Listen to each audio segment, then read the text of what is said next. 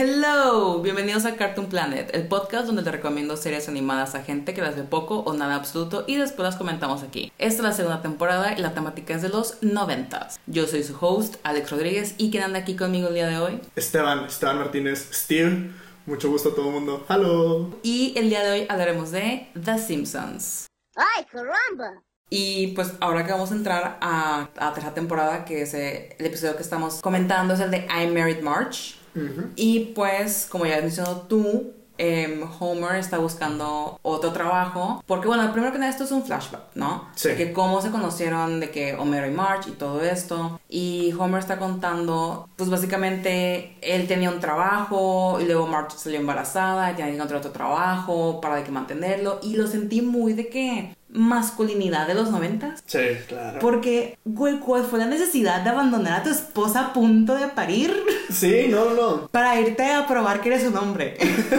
Es muy raro y verlo así con los ojos del especial de ahorita es como que creo que también se traduce un poco mejor si lo ves con ojos de es que Homero realmente es, medio un hombre simple, ¿no? Es, Sí. es, es tonto y creo que bueno en, en temporadas más adelante creo que se recargan un poco mucho en esa como crutch de Homero es tonto y por eso hace las cosas que hacen y digo más adelante en los capítulos finales de, de los 90 se nota un poquito más que se, se recargan mucho más en eso pero pues sí es que Homero no es desde un principio fue como es un hombre quizás bueno y con buenas intenciones pero es medio tonto y cuando dices de que ay pues ¿por qué te vas? pues Sí. sí obviamente no tiene sentido esa súper idea masculinidad frágil del vato que no puedo con mi esposa entonces tengo que probar que soy un hombre antes de, de- de ver a mi hijo nacer es como que güey No, no.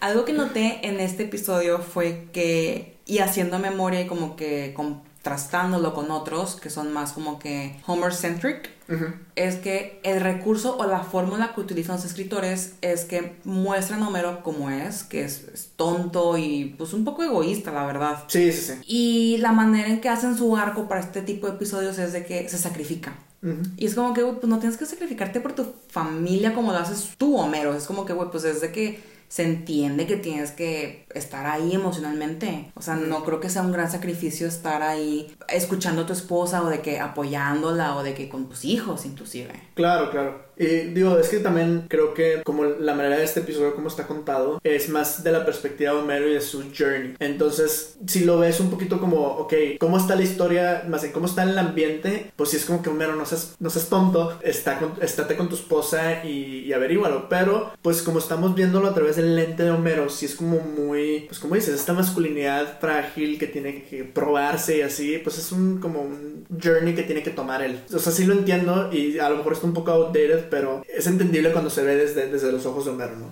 Sí, pero también dejando a un lado tantito a Homero y como que dejándolo también descansar a él de lo que, los comentarios que estamos haciendo, que también es parte de, de la visión de los escritores también. Ahí vemos más notoriamente cómo Patty y Selma siempre lo han atacado mucho Sí. y lo hacen menos de que súper feo. Ujú. Pero también me pongo a pensar, Marge, ¿tú por qué también no les dices algo a tus hermanas? Mm. O sea, porque al final del episodio, cuando ya llega Homero al hospital a ver a Bart nacer, es cuando ya les dice a Patty Selma como que, "Shh", de que, a ver, cállense, de que es mi familia, de que, a ver, se da su lugar. Claro. ¿No? Pero yo me puedo pensar de que Marge, o sea, primero que nada, Homero, dátelo desde antes, pero Marge, tú también, o sea, si es tu pareja, si es tu esposo, ¿por qué no también le dijiste tú algo a tus hermanas antes? O por qué no, de que stood up for yourself, ¿no? Claro, y, y creo que también es, es síntoma de lo que comentamos, que es, es que Homero es el personaje principal y Marge es más como accesorio en este tipo de historia. Sí.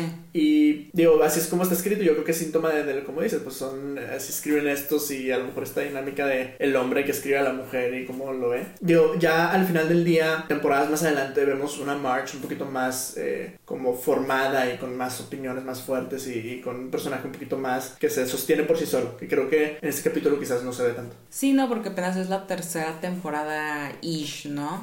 Pero algo que también, bueno, La razón por la cual escogimos este episodio es porque de una manera u otra siempre, al menos yo me, hice- me hacía la pregunta de que, bueno, ¿por qué Marge se casó con Homero? No, durante las primeras dos temporadas. Y pues aquí, como ya mencioné, vemos este Homero bueno y como que sacrificado y como que se la gana. O sea, de que haga lo que haga, se la gana. Y por eso es que se casó con él. Sí, sí. Y, y también vemos un poquito también del... O sea, tiene una dinámica de pareja bonita cuando está bien las cosas, ¿no? Y quizás sea un... como del amor romántico y toda esta idea, ¿no? Pero es, está padre esa dinámica, se ve muy bonito. El, el hombre, o bueno, este Homero que se sacrifica por Marge y Marge que lo quiere incondicionalmente. Sí. Y, y aunque tengan estos periodos pesados donde Homero se va de la casa para buscarse a sí mismo y Sí. Marge se queda sola, al final del día se reconcilian porque el amor sobrepasa todo, ¿no? Que yo supongo que esa idea es, es criticable, ¿no? Pero sí muestra muy bien como por qué funcionan y por qué se... O sea, como que este amor incondicional lo, lo muestran muy bien. Y yo creo que también ese episodio funciona en otro nivel. En el sentido de que ver este tipo de flashback o episodio flashback eh, nos hace sentir a nosotros como audiencia que los personajes están más lived in. O sea, que no son nada más de que viven nada más estos 30 minutos que tú lo ves en la tele. O sea, no, tienen toda una vida que tú no conoces y estamos descubriendo juntos. Entonces, creo que eso pues está muy padre porque crea una mayor dinámica o, rela- o relación em, tangible, más tangible entre ellos para nosotros. Sí, sí, sí. O, al- antes de continuar con el, con el otro capítulo, nada más quiero hacer como un pequeño paréntesis. Tienen nuestra edad cuando se casan. Porque son, o sea, en Homero y Marge en mi mente siempre han sido como los adultos. Sí. Y lo relaciono con mis papás. Digo, mis papás, nada que ver, no son Homero ni Marge, ni, ni mucho menos. Pero pues siempre me los imaginé como de la edad, ¿no? Sí. Entonces, ver como de que, oye, se casan cuando tienen nuestra edad. Sí, y- es cierto. Pues sí, pues tienen, son late 30s. Canónicamente, Homero y Marge son late 30s. Sí. Entonces, cuando se casan, sí. Ah, Cuando se casan, bueno, creo.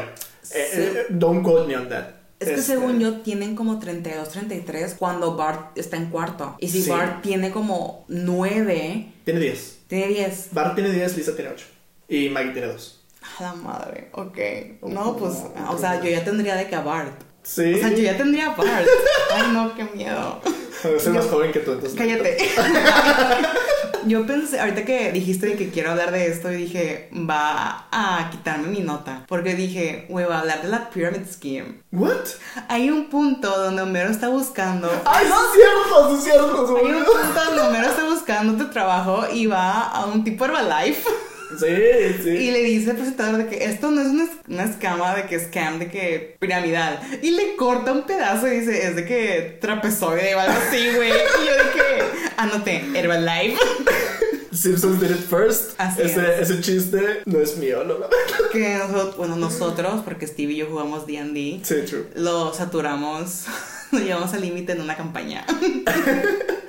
Ah, no, estamos bien, estamos, Estamos bien. bien, estamos bien. Estamos Bueno. jóvenes. Oye, es otro milenio. Es Es verdad. otro milenio. es otro Es otro milenio. mile- oh, sí. X, vamos a pasar a la cuarta temporada y el episodio que escogimos para esa cuarta temporada es el de Homer's Triple Bypass, que es el onceavo. Ya. Yo le dije a Steve de que yo propongo este episodio y él me lo aceptó porque yo creo que este episodio muestra muy bien el equilibrio, cuando está muy bien hecho, entre lo emocional y lo cómico de los Simpsons. Es una historia fuerte, es un tema pesado. De hecho, es una historia que propuso James L. Brooks, que es quien ya mencioné que trae todo este peso emocional a los Simpsons. Pero el staff de escritores dijo, oh, es que como que no va con los Simpsons. Y James L. Brooks fue como que, mm, ok, y se trajo de que a Freelance Raiders.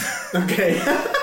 Sí, que después ya contrató para el resto de la temporada y por eso este se logró hacer este episodio. Pero pues es un episodio que trata el tema de que, bueno, que contesta la pregunta qué pasaría si Homero está entre la vida y la muerte. Y yo creo que este episodio, bueno, spoilers, no se muere, pero ¿Cómo? ¿No lo reemplazaron después de la cuarta temporada y es otro mero? de que Avril Lavigne que cual. Pero yo siento que este episodio en otra serie pudo haber caído en clichés melodramáticos, pero no lo hizo gracias al humor de los Simpsons. Sí, de hecho aquí en mis notas tengo anotado tal cual a little bit less heart, more jokey. Creo que, como dices, aquí es donde encontraron muy bien la, el balance. Los capítulos pasados son un poquito más serios, más en las temporadas pasadas y los capítulos que vimos son un poquito más serios y tienen menos comedia detrás. O más bien, que Los Simpsons llega a un punto donde ya es como chiste después de chiste, después de chiste, después de chiste. Y los primeros, en las primeras temporadas eran un poquito más sobrias en, con respecto a eso. Creo que en esta cuarta temporada es donde ya encuentran el balance, ok, chiste, emocional, chiste, emocional, emocional, chiste. Yo creo que, ajá, lo que tú dices, sí, estoy totalmente de acuerdo. Yo creo que el episodio hace un buen balance entre los momentos serios y emotivos de la historia con los más ligeros y cómicos gracias a los chistes, pero también sobre todo a la presencia del Dr. Riviera. Claro, un clásico, personaje clásico de eso.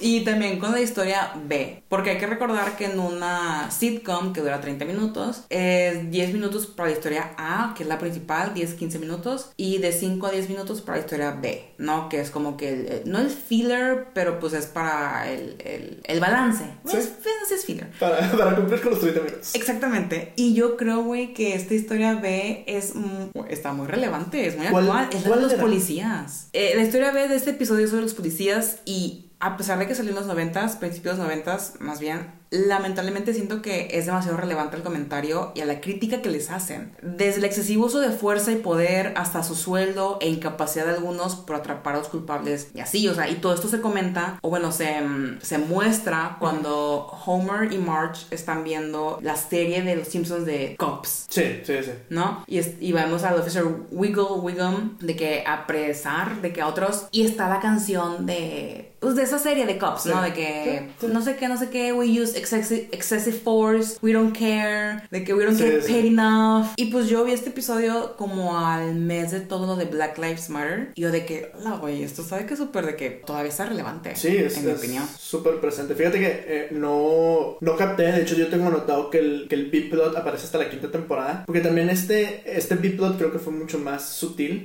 Empieza con una gag inicial, que eso también, eso es algo nuevo de, de la estructura de los Simpsons. Siempre empieza con una gag inicial y en la cuarta temporada es donde inicia. Y como que no me di cuenta del B-plot, estaba muy enfocado en el otro. Pero como dices, o sea, definitivamente los Simpsons si algo es, ha sido constante es en la crítica, ah, como en general, pues ya sea el sistema educativo, la policía, además, y sí, pues como dices, resuena muchísimo, en especial en estos momentos, y bueno, y cuando fue lo del Black Lives Matter que continúa, en Estados Unidos en particular, ha sido como un tema muy, muy sonado. Sí, no, y quiero, o sea, lo que está diciendo ahorita sobre los plots A y plots B, de cómo no, lo mejor no notaste, porque siempre se van como que a lugares muy de que por así. Sí. Eh, siento yo que los Simpsons, lo que ya como en la quinta temporada ish, como dices tu cuarta, algo que es muy emblemático y como que muy clásico de los Simpsons es de que el primer acto es una cosa, el segundo es otra cosa, el tercero es otra cosa por completo. Y creo que eso lo vemos y ya lo comentaremos en el episodio de A House Divided. Sí, sí, sí, tal cual, está muy. Pero antes de que terminemos con este episodio, yo quiero decir que me encantó el gag del final, de cuando ya este, pues Homero sale de la operación, o sea, pues no murió y todo esto, y suena la música de los end credits, ¿no? Eh, tun, tun, Yo no me quedé al final.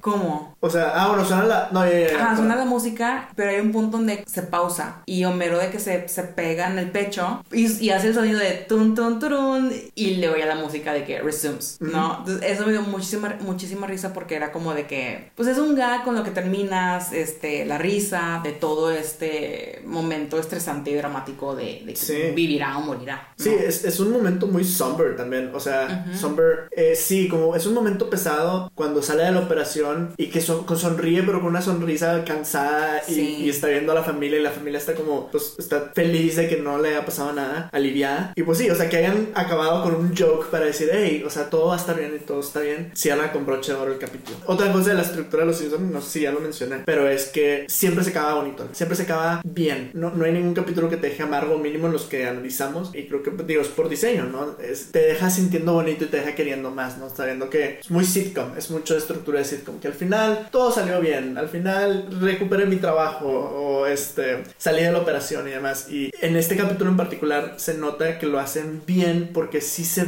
ve el peso. Sí. Está bien. Y antes de que pasemos a la quinta temporada, quería preguntarte cómo notas tú la animación. Ah, sí lo tengo. Este, digo, el, el, cambio creo que es gradual de la primera temporada hasta la última temporada, pero hay un salto de la tercera temporada a la cuarta, creo yo. Este, y hay otro salto también, creo que es en la séptima temporada, Sí. que es eh, mucho más crisp y nítido todo. Es que esto se debe a lo que ya comenté al inicio del podcast, de que las primeras tres temporadas fueron animadas en el estudio de Klasky Chupo. Y dato curioso, uno de los animadores que trabajó en Klasky Chupo durante estas tres primeras temporadas fue Eric Stefani, hermano de Gwen Stefani. ¿Neta? Sí. Y güey, em, uno de los animadores de Los Simpsons cuenta que cuando él iba a trabajar a Klasky Chupo y ahí estaba Eric Stefani, platicaban, animaban Los Simpsons y cuando terminaban de trabajar, Eric decía, bueno, ya me voy. Ay, ¿qué vas a hacer? No, pues me voy con mi hermana, tiene una banda que le está ayudando a... de que... Figure it out, Wow. a ver qué pasa. Y Eh. esa banda fue No Doubt. That's bananas. That's... ¡Ay! Es mal. Singer. Pero bueno, el punto es que la relación con Klasky Chupo siempre fue muy tumultuosa. Porque, como ya mencioné, Matt y los demás estaban de que figuring out cómo es animar. O sea, Matt nunca había animado, Matt nunca había hecho un storyboard. Y pues él también hizo storyboards que eh, la gente decía como que, ¿y esto qué o qué? O sea, tú eres caricaturista. O sea, ¿de qué, qué pedo? Y cuando Sam Simon, de que contrató a los escritores, de Harvard, como ya mencioné también, ellos habían tenido experiencia previa en series live action. Entonces muchas veces, pues ellos están acostumbrados, acostumbrados a eso, muchas veces mandaban de que, ay, Klasky Chupo, de que puedes reanimar esto, porque pensaban que era como live action, de que simplemente lo vuelves a filmar. Ya. Y Klasky de que, güey, o sea, nos estás pidiendo hacer esto y volver a hacer esto y volver a hacer esto otro. Eso es dinero que tuvo que desembolsar Klasky Chupo. Ok. Y los Simpsons, o sea, el, el equipo fue como que, pues tú lo pagas. Nosotros no. Entonces se hizo una relación muy mala que en la tercera temporada tuvieron que hacer un contrato de que, ¿sabes qué? Después de que nosotros creemos el animari, tú ya no nos puedes mandar notas porque no, no te vamos a volver a animar todo. Por eso mismo, los Simpsons fue como que, ah, ok, te lo firmamos. Y pues por mientras, durante esa tercera temporada, fue como que pues vamos a buscar otro estudio. Y por eso es que hay un, un mega salto en la cuarta porque cambiaron de estudio a Roman Films. Y sí hay otro cambio en la séptima octava porque es cuando ellos se mudan de hacer todo en papel a todo en digital. Ya, sí. Por eso se ve más crisp. Wow, buen dato. No Aquí puro chisme. Aquí conmigo puro chisme. Increíble.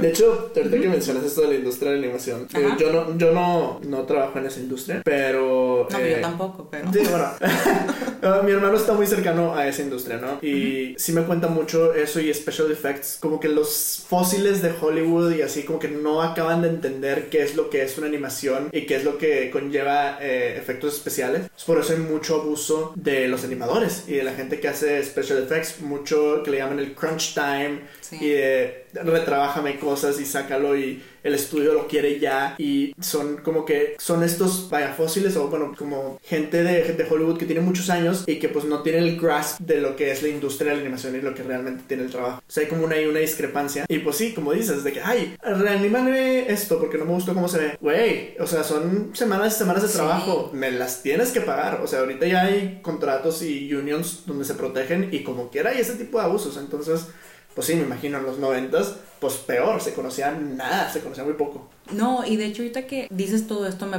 me haces recordar que mientras se animaba a los Simpsons, Klasky Chupo solo contrataba gente recién graduada porque le pagabas menos. Claro, claro. Y ya cuando se pasaron a Roman Films ya era, ya eran animadores con más trayectoria por lo mismo. O sea, como que Roman Films sí le pagaba un poquito más a sus animadores. Por, lo menciono porque a lo mejor aquí en el podcast se está escuchando como que, ay, pobrecitos los de Klasky Chupo. No, Klasky Chupo también ha hecho cosas de que medio culeras en- para, otras, para otras series, pero pues ahorita estamos hablando de los Simpsons, ¿verdad? Sí, sí. Y pues hablando de los Simpsons, vamos a pasar a la quinta temporada y vamos a hablar del sexto episodio que se llama March on the Lamb. Y Ajá. me encanta. Güey, me encanta. Desde que lo vi, fue como que me fascina. O sea, esta temporada fue como que, wow, o sea, episodio tras episodio empecé a notar que la calidad de, no solamente de animación, pero de estructura narrativa, del tono y todo cambió eh, para mejor, ¿no? Y March on the Lamb, como te, como te mencioné cuando te propuse el episodio, fue porque creo que este es un episodio donde al menos el segundo acto es completamente March-centric como persona, como individuo, como una amiga, aunque yo con mis lentes queer sentí medio estáfica esa, esa amistad. Of course. Medio subsex. I mean, está basado en Selma Louise, ¿no? Sí, Selma Louise. Todo en Louise Entonces es como muy. O sea, sí. Eh, los, los, tonos sáficos están ahí. Están ahí, están ahí. Pero, ay, no sé, a ver, tú empieza. Yo tengo muchas cosas que decir.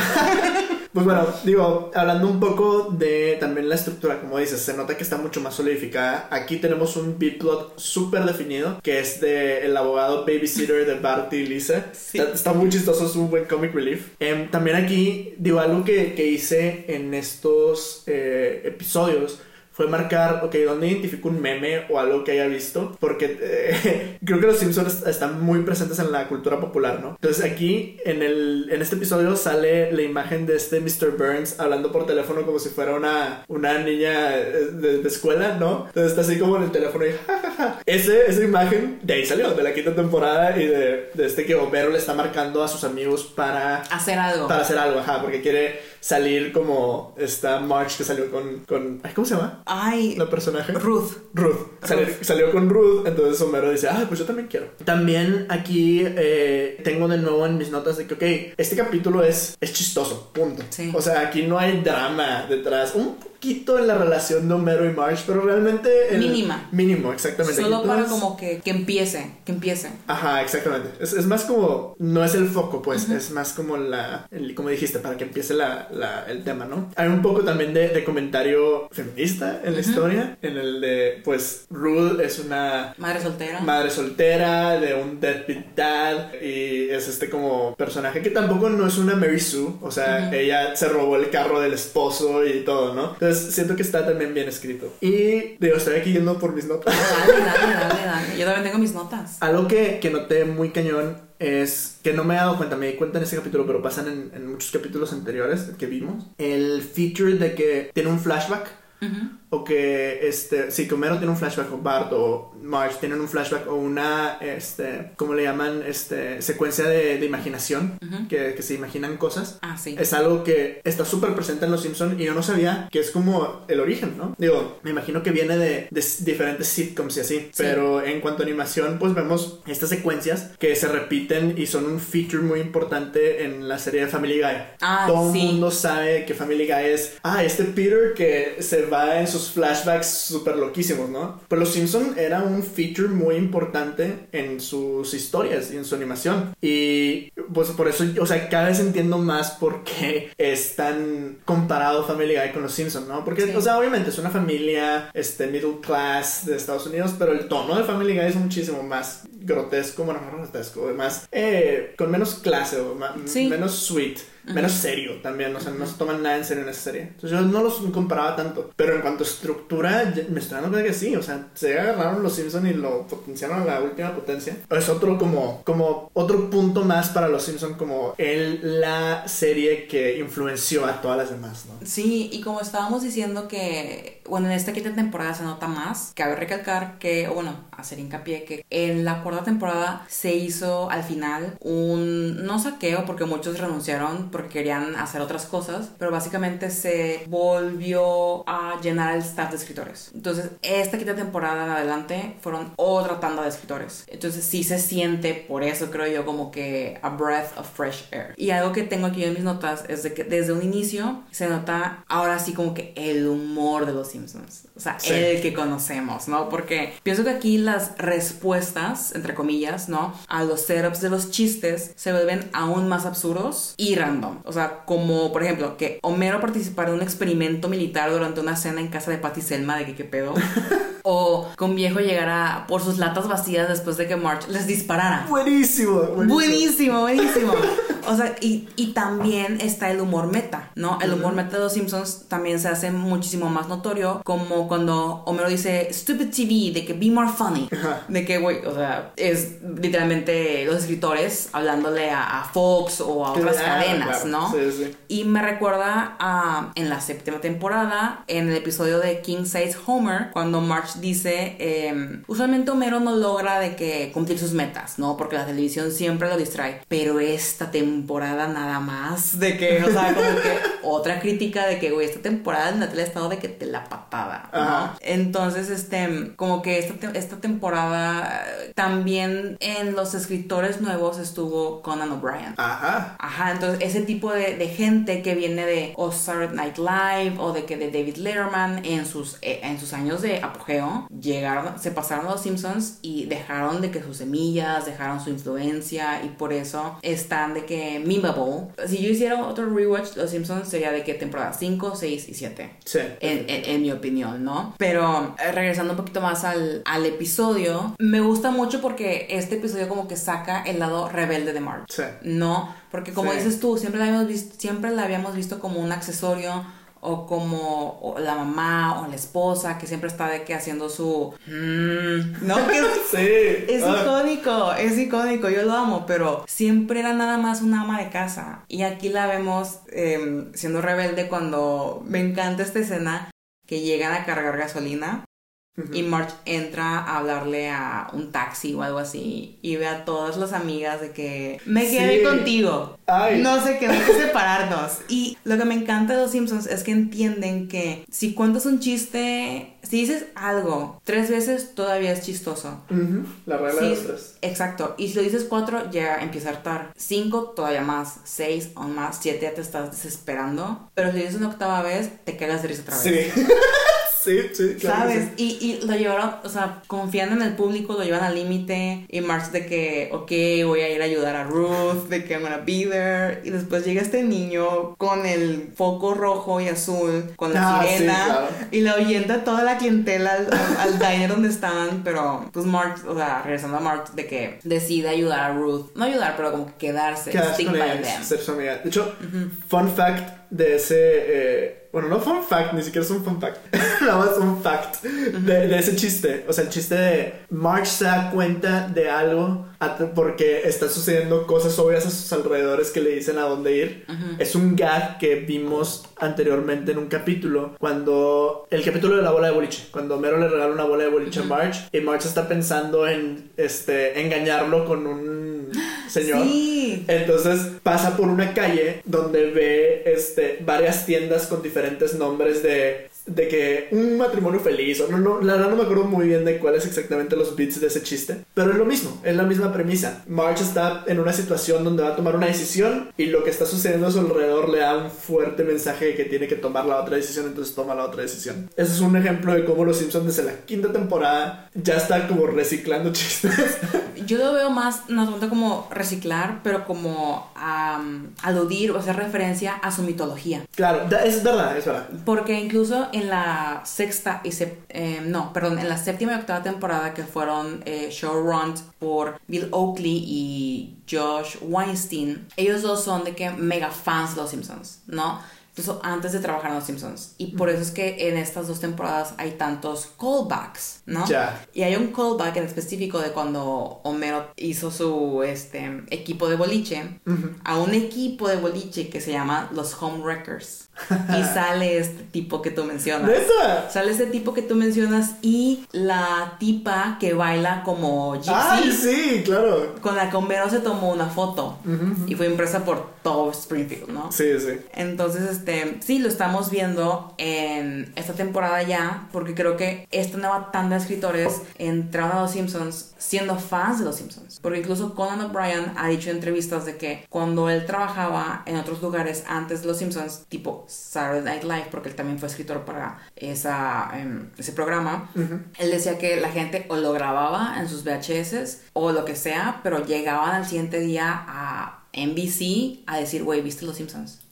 y a comentarlos. Sí, claro. Entonces, este, pues desde ese entonces ya se notaba como que la influencia. Sí, yo creo que en este punto ya, o sea, los Simpsons ya son un nombre que está en la boca de todos. Ya es un fenómeno. No sé si ya fue el Bartman, que fue que, este, un, un single que sacó Bart que se llama Do the Bartman que se fue que oro en todo el mundo y o sea es un rollo. Yo no tengo el dato si ya fue pero yo creo que es alrededor de estas de estas temporadas que es cuando empieza a tener su apogeo y ya empieza a estar en la boca de todo el mundo y que se volvió el fenómeno mundial que pues es bueno que fue este en, los noventas y ya en los dos miles también un poco. Bueno pues, también en los dos miles pues de hecho, la frase icónica de que ay caramba, ¿Sí? o de que it's okay to be an underachiever o algo así, eh, después de la primera temporada sacaron como que mercancía de los Simpsons y camisetas con Bart fueron las que más se vendieron. Claro, el I didn't do it. Hay todo un capítulo de eso también, pero no lo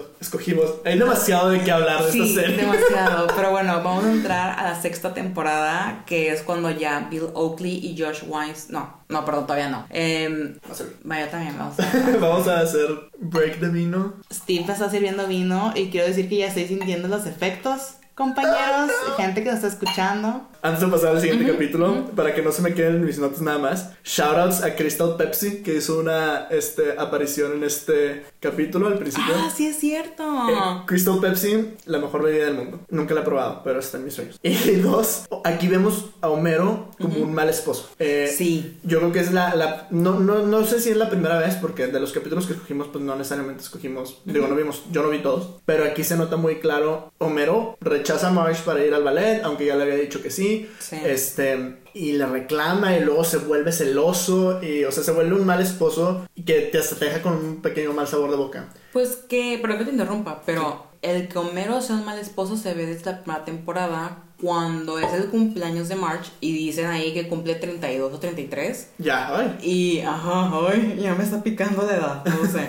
Pero Homero siempre le compra un regalo a March que él pueda usar. Sí, la bola de boliche. Ajá, la bola de boliche. Entonces, pues desde un inicio lo, lo dejaron bien planteado de que Homero no es un buen esposo. Sí, y bueno, otra cosa que también, algo que yo no me acordaba es, Homero también es medio, como medio pervertido. O sea, está un poquito más chafa su, su persona de lo que yo me acordaba. De que ve, este, revistas porno, te le gusta de que, ay, ver a las mujeres y demás, y habla como mal de, de eso. Y no sé, es algo que no, como que no me acordaba de ese como taste que le habían dado a Homero. Que yo creo que en, temporadas más adelante a lo mejor son un poquito menos. Pero en estos, en el capítulo 4 en particular, perdón, en el capítulo 4 que analizamos que es el 11 de la cuarta temporada, si es como que Homero está medio sleazy, o sea, no está cool lo que está diciendo y lo que hace a veces. It didn't age well, pues. Pues cuando baila con esta mujer gypsy, vestida de gypsy, también es como de que, güey, tu familia está de que en el otro cuarto y tú te tomas una foto con esta mujer, o sea, como de que, no sé, sí, sí es muy de que sleazy. Exacto, y, digo, o sea... Es la, es la época, lo entendemos. exacto, y también, digo, no es por decir que ver porno está mal o así, digo, todo es de consentimiento, ¿no? Pero creo que se, lo pintan como de esa manera, ¿no? Como de que, ay, sí, es, es mi esposa y esto es de que, ah, cosas de hombres. Y es como que eso no está,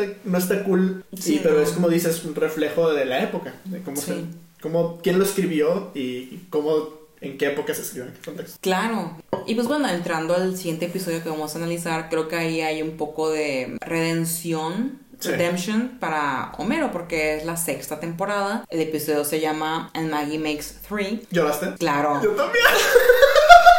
que no, está muy bonito. Ya sabía, ya lo he visto mil veces. Y como que no me pegó muy duro. Fue como que, ay. Preámbulo de los episodios, o sea, como ya mencioné, hace 15 años que no veía Los Simpsons. Pero este episodio es uno que siempre, siempre, siempre se quedó en mi mente. Sobre todo de escena final. Porque en este episodio es básicamente Bart y Lisa preguntándole a Homero y a Marge de que, oye, ¿por qué no hay fotos de eh, Maggie? ¿No? Y en el álbum familiar, side note, vemos una foto de Snowball 1. ¿En serio? Sí, es el gato blanco. ¡Ay! Hacen mención. O sea, es, una foto. Ay, una foto. En ese álbum también vemos este que, que tienen fotos de la televisión. Sí.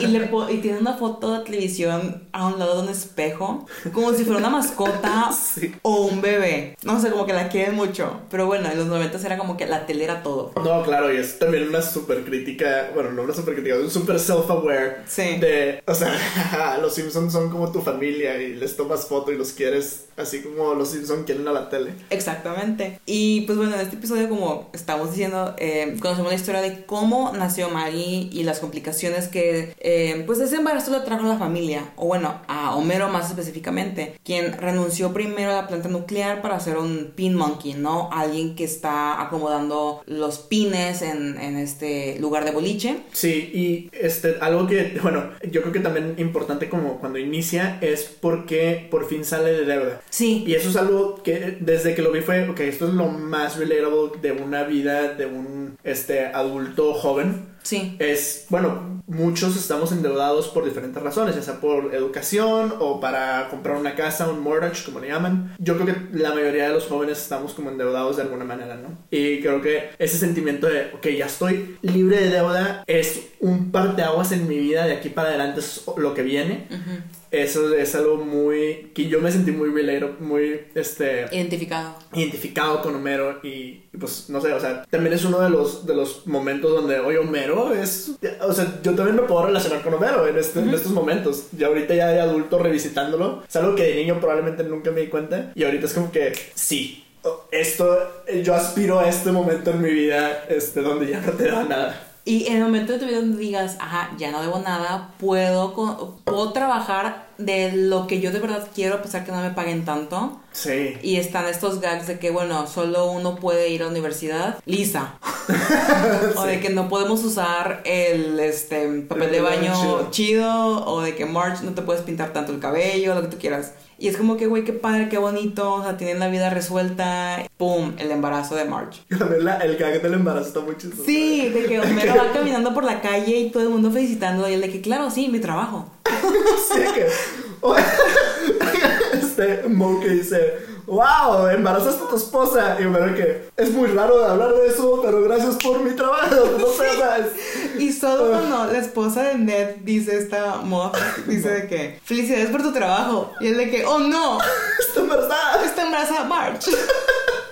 Buenísimo.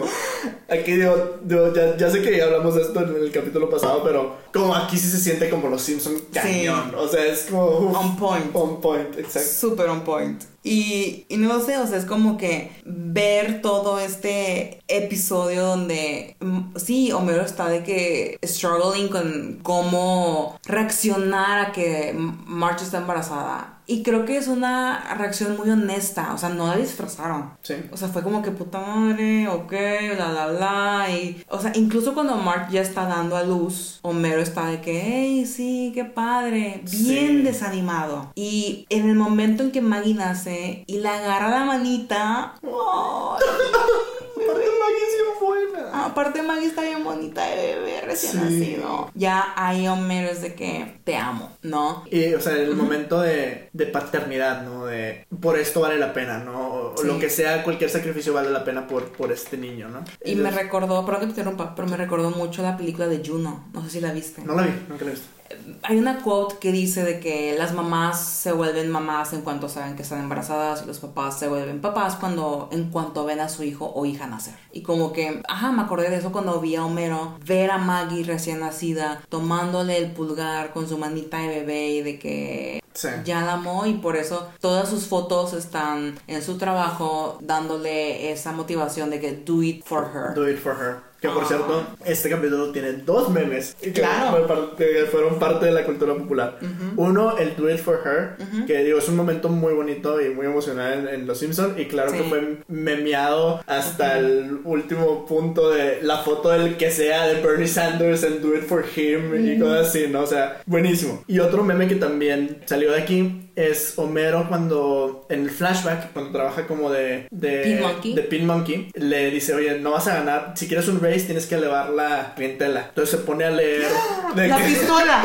Sí, que agarra la pistola, pero se pone a leer de que de marketing, ¿no? Sí. Dice Advanced Marketing y luego lo tira a la basura. Marketing for Dummies y luego de que lo tira a la basura. Y el diccionario. Eso es, eso también fue un meme un rato de que diciendo de que, ay, yo de que la escuela de chica, ¿no? O sea, es como. Aquí los Simpson agarraron vuelo con las visual gags, bien cañón. También hay una visual gag en el principio del episodio que Homero literalmente quema un, este, un puente, como burn a Sí. bridge es una visual gag y lo han ha habido eh, estas visual gags antes, pero en, en la temporada 5 y 6 es cuando ya empiezan a ser como muy constantes y se vuelve un este un staple, yo creo, de, de lo que es Los Simpsons, ¿no? Sí, totalmente de acuerdo. Ya, ya, ahora que mencionas lo de la bueno, los diccionarios y me acordé de la pistola, fue como que me sorprendió bastante cuando lo vi, pero dije, claro, güey, americanos. Sí. Gringos.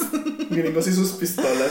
Sí, no, pero un gran episodio, la verdad, o sea, y en ese episodio también hay un gag donde, bueno, no es un gag, pero es un humor muy meta que también es muy Los Simpsons, como ya mencioné. Sí. Cuando ya van del segundo acto al tercer acto, Bart y Lisa se paran del sofá y dice que no, pues no, obviamente no vamos a estar todo un rato escuchando por media hora una historia, vamos por snacks. Y Marge de que cierra los ojos y dice, yo voy a imaginarme de que cosas que quiero comprar. ¡Ay, buenísimo!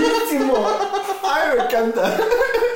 No, está, está increíble, está increíble. Pero bueno, vamos a pasar a la séptima temporada que es mi favorita. Y si yo pensaba que los Simpsons ya no podían mejorar, fue como que quítate que ahí te voy. O sea, séptima temporada es amada por todos, o sea, por muchos. más Sí, bien. yo creo que en esencia también. Yo, bueno, yo creo que es probablemente la que más pasaban en Fox, porque es de las que más tengo memorias. O sea, veía los, Sí. los nombres de los episodios y todos me supe. Y los que escogimos, fue también difícil escoger tanto Sí. que escogimos dos, ¿no? Yo de "Vamos, hecho, dos". yo de hecho te iba a decir, ¿y si hacemos solo el podcast de la séptima temporada? Hubiera sido una idea. Podemos revisitar la idea después. Después, después.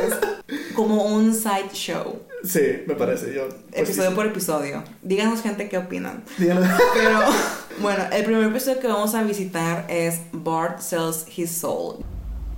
Eso es todo el episodio de hoy público. Si llegaron hasta este punto y no son Steve, alguno de sus amigues o yo, felicidades. Realmente no tenían nada más que hacer el día de hoy, pero se los agradecemos mucho. Si quieren que contestemos sus dudas sobre caricaturas, relaciones maritales o cualquier otro tema, mándenos un correo a cartoonplanetpod.gmail.com y las leeremos al aire. No olviden seguirnos en Instagram como Cartoon Planet Pod y en Twitter como Cartoon Planet P. Yo soy Alex Rodríguez y nos vemos la próxima semana para la tercera y última parte de mi conversación con Steve sobre los Simpsons.